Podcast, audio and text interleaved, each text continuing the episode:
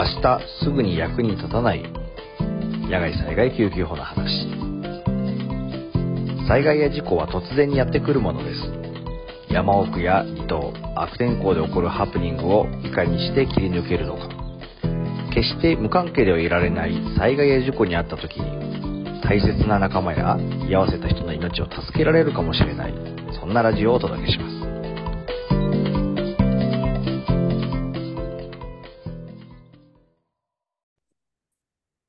はい、えー、では皆さん、こんにちは。えー、WMA ジャパンのインストラクターしてます、寺田です。えー、毎日暑いですね。ねあの、今年はもうどんだけ暑いんだっていう感じですけども、あのー、例年、暑さはどんどんどんどん暑くなっているような気がします。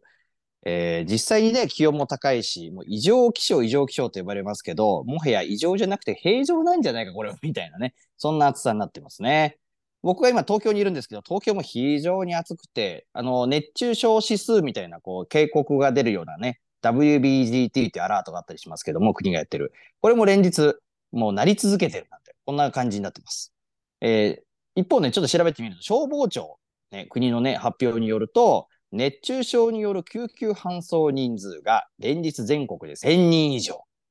連日ですよ。連日1000人以上が熱中症で運ばれてて、しかも7月31日から8月6日の、まあ、約1週間ちょっとの運ばれている人数総数が全国で1万人を超えていると。とんでもないですね。もう暑さだけでこれですということなんで、もう本当に異常事態だなっていうふうに思います。ね。ただ、あの、このリあのチャンネルを聞いてくださってる方には、まあ、アウトドアで活動する人たち、アウトドアユーザー、アウトドアガイド、たくさんいると思うんですけど、あの、いろんなアラートだけ見るとね、外で遊ぶのやめましょうとか、外でじゃダメですみたいなことをも言われまくるわけですね。まあ、そうすると、アウトドアでこの暑いシーズンどうすればいいのってこう、わかんなくなっちゃうなんてこともね、あるんじゃないかと思うんですけど、暑い季節にこう熱中症とどう付き合っていけばいいのかなみたいなことについて、今日ね、あの、またゲストをお呼びしました。しかもですね、今日はあの、また第2弾お医者さんです。えー、WMA ジャパンの医療アドバイザーもしていただいている、えー、救急医の、えー、稲垣、えー、太一先生、お医者さんですね。えー、こんにちは。よろしくお願いします。こんにちは。よろしくお願いします。こんばんは。おはようございます。はい、せっかくなんで、ちょっと 簡単に 自己紹介を。そうですね。聞く時間によって、はい、あの、挨拶が変わりますね。そうですね。えっ、ー、と、稲垣太斗と言います。WMAJ の医療アドバイザーをしている、えっ、ー、と、救急医です。えっ、ー、と、好きなアクティビティは、まあ、登山と、まあ、主にトレイルランニングを中心にやってますね。はい、そんな感じでいいですか？東京に住んで、はい、暑いです。はい。ね暑いですよね。あのー、あれでしたよね。稲垣さん。僕ら通常タイトさんっていうふうに呼ばせてもらったりしてるんですけど、うん、えっ、ー、と、トレランつってもそのね、100マイルとか走ってたりしますよね。ああ、えっ、ー、と、僕個人がですか？そうそうそうそう。うん、トレラン、趣味でやってるトレランでは、まあ、レースじゃないとそんな長く走らないんだけど、うん、まあ、トレランニングって、まあ、ね、あのー、変な人いっぱいいるんで、100マイルって160キロのレースとかありますけど、うん、まあ、結構やってる人は、そういうレースにも出てたりしますよね。はい。あの、つい2、3日前、僕、あの、東京から、あの、山梨県の清里っていうところに、あの、ツアーで出てたんですけど、もうそこの片道、もう180キロないんですよ。だからあの距離を走っていってる人たちがいると思うと、なんか、なんかもう、飛脚かみたいな感じの気分ですけどね。うん、すごい。思いますよ。うん、ねえ、本当またその話もぜひ聞かせてもらいたいと思いますけど、今日はあの、ぜひお医者さんとしての熱中症のことを少しね、あのこうリスナーの皆さんに届けたいなと思って、あの、お招きしちゃいました。はい。はい。あの、いろいろと教えてください。はい。で、あの、すごい初歩的なところからね、せっかくなんでと思うんですけど、はいはい、日本ではこう熱中症、熱中症っていうふうに言いますよね。で、うん、結構なんか広い概念だっていうね、捉え方があるわけなんですけど、そもそも熱中症っていうものは何なのかってちょっともう一回知りたいなと思って、おさらいというか、ちょっと簡単に教えてもらってもいいですか？えっと、熱中症っていうのは、まあ、こう、なんていうんですかね、こう、生理学とか医学的な言い方をするといろいろ、まあ、難しいし、ややこしいんですけど、まあ、これをこう単純に、えー、定義しようというのは熱中症で、まあ、うん、簡単なんですよ。暑さによる体調不良。なるほどね。症です。で、はい、まあ、えっ、ー、と、まあ、暑さにさらされたときに体調不良が起きて、まあ、他の原因などがあ他の病気とかの原因がないよっていうものは、もうこれは熱中症、全部熱中症と呼びます。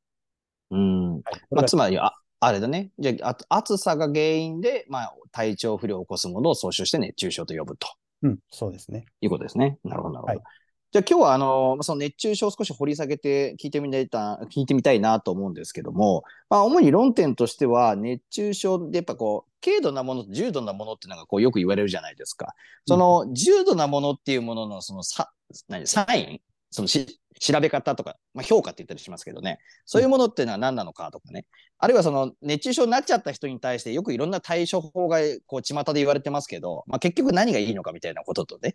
あと、はアウトドアの人がよく多いチャンネルなんで、こう熱中症を意識しながらアウトドアを楽しむ方法って何よみたいなことを、えーうん。少しこう言ってみたいなっていうふうに思っちゃうんですけどね。はい。あの、ちょっといくつか質問用意してきたんで、ぜひ聞いてください。はい。これでも、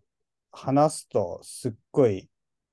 長くなりそうですね。それ全部話すと大変そうですね。そうですね。あの、はい多分、3時間ぐらいとかってなっちゃうとね、そうね、そのぐらい聞いて終わるかどうかわか。聞いてる方も辛いからね、はいあの、あの、さらっとでいいです。あの、僕の興味が尽きないだけなんで、はい あの、うまい具合で言ってください。はい。で 早速、早速なんですけど、あの、熱中症というのは、こう、軽度から重度までこう広くあるっていうのはさっきね、あった通りなんですが、あの、我々 WMA のカリキュラムだと、こう、熱中症という概念を熱疲労っていうものと、えーもっと重いものを熱射病っていうふうにしてこう呼んでるわけですよ。はい。で、日本では熱中症っていうと、1度、2度、3度という数字で分かれているっていうふうになっていたりすると思うんですけど、はい、まあ、この辺のこう関連性だったりとか、結局何が重くて何が軽いのみたいなこととか、えーあるいはなんかその、いわゆる緊急事態だよっていう熱射病とか熱中症っていうのは、こういうこう体のサインが出るんだよみたいな、こう、簡単に覚えておけるようなものがあったりすれば、ぜひ知りたいなと思うんだけど、その辺ってどどうでしょうか？うーん、はい、わかりました。えっと、まず、分類というか、まあ、評価に関して言うと、なんか僕ら子供の頃って、あの、日射病って言ってなかったですか？ああ、ありましたね。そうそう、そういう言い方だったんですけど、まあ、いつの間にかこう、熱射病っていう風になってて、あ、熱熱中症か。熱中症。熱中症っていう風になってて、で、これは、まあ、さっき言ったように、その、概念を簡単にして、そういう、まあ、見落としをなくそうってことで、簡単にもう全部熱中症っていう風に呼びましょうって、まあ、これ日本での考え方なんですけど、それうんで、えっと、熱中症っていう風に呼んでます。で、まあ、国際的な分類では、まあ、熱中症の中でもさっき WMA で言っているような、まあ、軽いものから、まあ、中等度ぐらいになるものを、まあ、熱疲労って言ってて、うん。で、重症になるものを熱射病って言ってます。そうですね。うん、で、日本で言うと、そのさっき言った1度、2度、3度っていうふうに分かれてて、えっと、まあ、1が軽くて3が重い。うん。うん、で、えっと、まあ、厳密には違うんだけど、まあ、現場レベル、えーうんまあ、野外とか、そういうところで言うと、まあ、熱射病と、まあ、3度熱中症が、まあ、ほぼ同じと考えていいかなと思います。なるほど。それうんあで、ううんん。えっあと、その WMA だと、あれなんですよね。よく、あの、なんで日本の1度、2度、3度合わせないのってこう聞かれるんですけど、なんかこう、現場の人たちが判断しやすさみたいなことで、こう、ざっくりと2つに分けて、あの、マイルドなものとより緊急なものっていう風な表現を使ってるっていうとこがありましたね。そうですね。で、まあ、日本のば、あの、その熱中症という分類の場合は、そういう、まあ、一連の概念としてこう見落とさないようにしましょうってことで、えーえーっと、名前をこう全部一緒にしてるっていうような流れがあるんですけど、まあ、シンプルにしようっていう考え方は多分一緒かなというふうに思います。なるほど、なるほど。うん。で、なんかこう、重症だ、これは重症だみたいな、こう、明確なサインみたいなものっていうのはど、どんなものがあるんですかね？まあ、明確なサインは、これはまあ、えっと、熱射病も3度熱中症もそうですけど、やっぱり意識がおかしくなる。うん。意識障害っていうところがやっぱこう明確に、えっと重症のサインになりますね。だからこう、まあ、軽いものだと、こうちょっと、えっとキャラが変になってるとか、暑くて、こう、こうイライラ、すっごいイライラしてるとか、ぼーっとしてるとか、そういうとこからが始まって、もう本当にやばいと、こう完全に意識なくなったりとか、痙攣したりとか、そういう風になると、もうその、まあ、意識の変容、意識障害っていうのが出てくると、まあ、これは重篤、重症の熱中症、えーうん熱中症、熱射病だっていうふうに言っていいかなっていうふうに思います。だからまあそこが、まあポイントですかね。なんかいろいろほら段階があるじゃないですか。なんかこう、ほら、いわゆる本当意識が飛んで倒れちゃってる人みたいな、もう明らかに重症だってなんとなくすぐわかるんですけど、うん。うん。例えばこう、なんていうの、さっきちょっと言ってたキャキャラがす、キャラがすごい変わっちゃったみたいな。うん、うん。こうキャラ、急にキャラ変しちゃったみたいなさ、うん。っていうタイプの人って、この状態ももう結構重症だっていうふうに捉えるようなべきなんですかね。そうです。ね。だからまあ明らかにそれが違うって思ったら、まあそれはもう熱射病とか、三度の熱症って思った方がいいと思います。まあ言ってることちょっとよくわからなくなったりとか、うん。手出したりとか、まあそそうばっかじゃないんだけど、まあ意識変容、意識うん。とか性格とかも含めて、まあいつもとこう、暑さで変わっちゃうような感じがあったら、まあそれは、えーその重症のサインだというふうに考えていいと思います。なるほどね。結構意識っていうのがポイントで。やっぱガイドさんとかになると、顧客とかの様子、そういった意味でよく見てなきゃいけないですね。うんそうですね。うん。ね。本当なんか、まあ、様子を見るってよく言うけど、こう何の様子を見るかってことがね、こう目的によって違うところがあるから、うんそういうとこ重要ですね。うなるほど、なるほど。普段のとの違いとかは見といた方がいいと思うし、うん。話広がっちゃうけど、まあ子供とかだとその自分で具合悪いの訴えられなかったりとかするから、うん、うん、確かまたそのキャラが変わったりとか、まあぼーっとしてるとかに。うん。いうのも、こう、ちょっとそういう判断基準になってくるかなと思います。確かに。子供はね、なんか暑くて体調悪くなりましたとか言わないですもんね、普通ね。聞いたことないわ、少なくとも。なるほど。確かに確かに。ちなみにこう、あのー本人、あ、でもまあ今、そうですね。大人だと結構、なんか暑さで具合が悪くなってきたみたいなことが言いやすいけど、子供はまた言いにくいっていうのはさっきの話でしたね。確かに確かに。はい人によって違うと。ちなみにこう熱射病になっちゃった、熱射病まで行っちゃったなってなったら、まあ、緊急的に処置をするということで、WMA のカリキュラムでは、急激に過剰な冷却っていう表現を使ってるんですよ。まあ、はいはい。結構すごいオーバーな、こういう冷却をするんだなってイメージはあると。うんで、あの、カリキュラム、講習の中でも、霧吹き吹いたりとかさ、こう、大きな動脈をこう、冷やしたりするんじゃ全然間に合いませんよ、みたいな表現を使ってるんですよね。で、この間、あの、タイトさんが、あの、ご自身でやられてる、あの、タイトメディカルワークスっていう団体のね、あの、作ったムービーの中で、実際にその、冷水紳士っていうんでしたっけ？あの、そういう、急激で過剰な冷却の具体的なこうビジュアルを YouTube で上げてた、見たんですけど、はいはい。なんか凄まじかったなっていう感覚で、もうなんか氷漬けにされ、氷水につけられてる人が、なんかもう、すごいプールみたいなところにこう入ってる、ジャブジャブされてるような、はい凄まじかったんですけど、やっぱあれぐ、あんなにしなきゃいけないのかなっていうね。そうですね。まあ、さっき言ったような、まあ、まず、こう、軽い方から考えて言うと、えーその、まあ、1度、2度熱中症、熱疲労の場合は、まあ、まず、こう、まあ、そこまでやらなくても、その暑い環境から、こう、保護してあげるう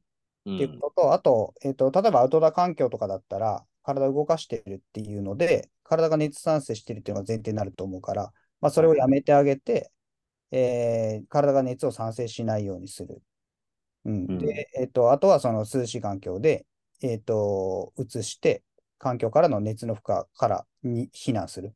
ていうことなんだけど、もうその熱射病とか熱中症になっちゃった場合は、その WMA のカリキュラムであるみたいに、えっと、過激な冷却を行わないと、えっと、いけなくなってきます。っていうのはもう、えっと、その意識障害が出てるっていうことは、えー意識っていうのは、えっと、脳っていう臓器の障害うんなるんですね。だから、うーんと、その体温調節が、まあ、こう、雑な言い方するとバカになっちゃってるようなうん状態になってることが多いです。なんで、もう外から、えっと、もう無理やりこう、下げてあげるような、えっと、冷却をしないといけない。で、えっと、これはね、えっと、一刻も早く体温を下げる必要があるんですよ。なるほど。これこれはでも3度熱中症の場合ね、えっと、熱射病の場合。なので、えっと、ああいう、ああいうって、まあ、これ動画ベースの話で言ってますけど、氷水につけて、えっと、外からもう過激に冷やすような方法を使って冷やすっていうのが一番いいっていうふうにされてます。うん、なるほど。あの、実際にはね、あの、YouTube のリンク、これフリーで見れるんですよね、確かね。あ、見れます、見れます。はいだから、あの、リンクをこのコメント欄に貼っておこうと思うので、あの、ぜひ皆さんも見てほしいし、あの、WMA の講習ではそういうテクニックなんかもね、具体的に紹介してますから、講習会出て、そういうの知ってもらうのもいいと思うんですけど、まあ、知ってた方がいいですね、こういうのもね。うん、そうですね。特に、えっと、えーっと、あれの話をすると、タコス法っていう方法をやっていて、えーまあ、氷水に全身、その熱中症の人の全身をつけるんですけど、えっと、まあ、簡単にできるように、ブルーシートと、はい。え氷と水があればうん。ですけど、まあ、氷はいっぱいないとちょっとできないかなっていう感じなんで、うん。えーまあ、例えばそのアウトドアの、えーなんだ、ハイキングしてますとかいう現場だと、そのブルーシートはない、タープはあるかもしれないけど、ブルーシートはないかもしれないし、氷そんな大量持ってたりとかはしないと思うんだけど、まあ、屋外のスポーツイベントとかで、うんうん。僕はそういうの結構仕事でやってるんですけど、お屋外のスポーツイベントとかで熱中症対策する場合は、もうあらかじめ氷と、えーブルーシートと水があれば、そういうことができるので、えうんうん。それはぜひ用意しといた方がいいなと思って、まあ、ああいう動画作ったりしてやってます。はい。あの、ぜひご覧になってちょっと参考にしていただければというふうに思うんですよね。はい。ただあの、まあ、ちょっと時間もね、だんだんこう、すごい盛り上がってきて、結構、長編になってきましたけど、あの、最後にちょっと一つ、もし聞きたいなと思うのは、はいあの、熱中症予防？これ予防も語ったら多分すっごいことになっちゃうと思うんですけど、それもう一本取れるレベル。でしょ？でしょ？なんだけど、ちょっとチラ見せすると、はい水分補給ってほら、テーマのように言うじゃないですか、どこでも。ああ、水分補給ですね。はいそう、あの、喉が渇く前から飲みましょう的なさ、こうどこでもこう言ってますけど。はい、はい。でもなんかほら、あの、実際論のところで言うと、そこまでなのかみたいな話もあったりするわけで、その辺のことをちょっと簡単に最後教えてもらいたいなって思うんですけど。はい。えーっと、その、最近こう、熱中症予防とかで、えー予防もそうだし、えーっと、対策みたいので、もうこう、テレビとか、どこでもこう、その、喉が渇く前に飲みましょうって言ってるんですよ。もうはい明確に。まあ、それはちょっと違和感があって、えーっと、まあ、なんでかっていうと、まあ、これはまあ、すべての人に当てはまるわけではないっていうのは、まあ、科学的に言われてるんですね。で、まあ、特にこう、マラソンとか、えっと、エンデュランススポーツ、その長時間やるスポーツの世界では、水分は、まあ、喉の渇きに応じて飲むっていうのが最もいいっていうふうにされてます。うん。っていうのは、えっと、なんていうかな、運動前に、こう、あらかじめ余計にこう、水分補給をしておくとか、はい。えーをしておいても、パフォーマンスも上がらないし、暑さ対策にもならないっていうエビデンスが、ちゃんとこれはあるんですね。うーん、なるほど。で、まあ、暑い環境だとみんなこう、脱水、脱水ってすごい気にするんですけど、まあは確かにこう脱水が起こると熱中症のリスクになるんだけど、まあ、今までのまあ研究、例えばこうウルトラマラソンとかの研究をベースにして考えると、まあ、暑い環境でも、この喉の渇きに応じてこう水分を取っていれば、えーまあ、適切な水分補給ができると、まあ、過剰な脱水にはならないっていう結果が、まあ、エビデンスとしてこう出てるんですね。い。うんなんで、えーと、特にこう運動をやる人で、えーであれば、こう水分が自由にアップローチして取れる環境にしておいて、自分の、えーと喉の渇きに応じて水分摂取をすれば、まあ、これは十分というふうに、えーと考えられてます。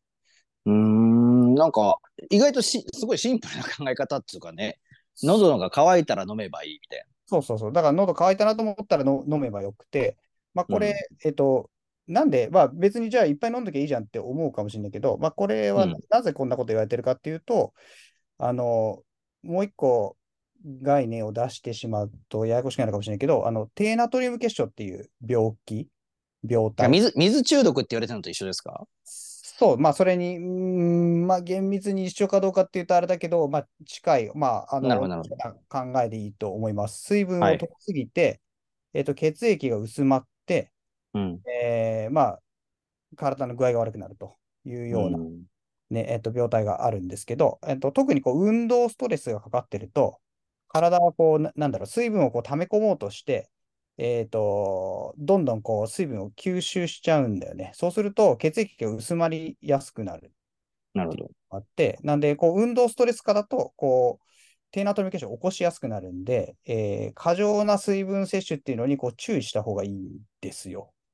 うーん。なんで、まあ、こう、猫も借子もこう、いっぱい水分取るっていうとなると、低ナトリウム結晶のリスクが高くなってしまうんで、えっと、熱中症っていうか、まあ、脱水を怖がるあまりこう、水分を取るっていう必要はない。むしろそれは危険なので、えー熱中症対策として、もう喉乾いてなくてもどんどん飲みましょうっていうのは、これは特にこう運動する人にとっては、えーまあ、正しいとは言えない。っていうのが、まあ最近こう言われてる、言われてるっていうか、その、とにかく水飲みましょうっていうのに対して、まあ僕が持ってる違和感だし、そのエビデンスとして、この水分摂取の方法で出てるものと違うっていうことは、あの、言っときたいなと思ってますね。なるほど。まあ、あの、まあ、最終的にまあ、一言でまとめちゃうと、やっぱ水、予防の鑑定での脱水予防の水、水分摂取っていうのは、まあ、喉が渇いたら運動しながら必要な分飲みましょうね。そうそうそう。それで、えっと、うん、そそれで十分です。はい。なるほど。で、この辺はあれですよね。確か WMS とか、そういうアメリカとかの、こう、野外医療の学会とか、そういうところでちゃんとサポートされた考え方にね。で、あの、こういう定義があるってことですよね。そうですね。あのーさっき言ったように、こう、野外スポーツの分野でも、こう、まあ、あらゆるガイドラインにそういうことが書いてあるし、えー WMS っていうのは、あの、野外医療の一番でかい学会ですけど、そこのガイドラインでも、えー熱中症のガイドラインにも書いてあるし、えーうん低ナトリウム血症のガイドラインにも書いてあるので、あの、水分摂取の、水分摂取の方法は、現段階では、そういう喉が渇いたら取る、喉の渇きに応じて取るっていうのが、まあ一番いいとされてます。なるほど。やっぱなんか野外の医療にこう精通してるお医者さんにこういう話を聞くと、なんか説得力がありますね、改めて。まあ、あの、なんていうか、その、でまあ、自分の意見を言ってるっていうよりは、これはうん。そのデータに基づいた、えっと、うんこれまでの研究成果をまとめて言っているので、なんか僕個人がこう勝手にそう思ってるっていうよりは、あの、そういうことなので、これはまあちゃんと、まあ、後の世の中にはちゃんと普及していくだろうし、まあ、うん。あのな、なんだろうな、慣習的にこういろいろ、えっと、言われてることと、まあ実際違うこともあるので、まあそういうのは知っておいた方がいいと思いますね。はい、ありがとうございます。なんかこう予防の話とかもっといっぱいいっぱいなんかああるんですよね。で、あって、うん。そういうのを掘り下げると、これちょっとね、うん。やばいですね。予防の話はね、だから、えっと、今これ、えっと収録してるのが8月？12日か今日。そだけど、これ、まもっと早く、う。だからと思ってて、そう、だから6月とか、そういう、確かに確かにとかに予防の話とかができるとすごいいいなと思って、まあ今は思ってるから、来年撮りますか？いやいや、ほんやりましょう。あの、はいつ、いつ出すかわかんないから、ぜひ、あの、皆さん、チャンネル登録をしていただいて、あの、キャッチしてください。あの、あ、明日すぐに役に立たない野外災害救急法の話っていう番組なんですけど、うんちょっと2回連続で明日すぐ役に立っちゃうかもしれない。明日すぐに役に立っちゃうかもしれないし、えっと、予防の話をもっと早くしとけばよかったから、まあ、それは明日役に立つかわかんない。ん？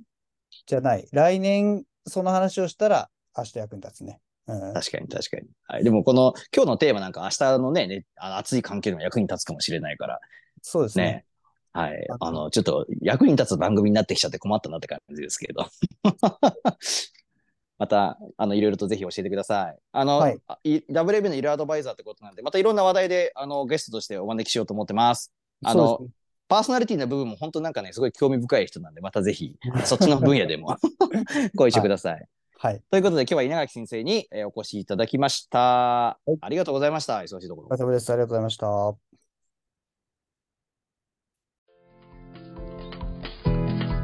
明日すぐに役に立たない野外災害救急法の話。この番組は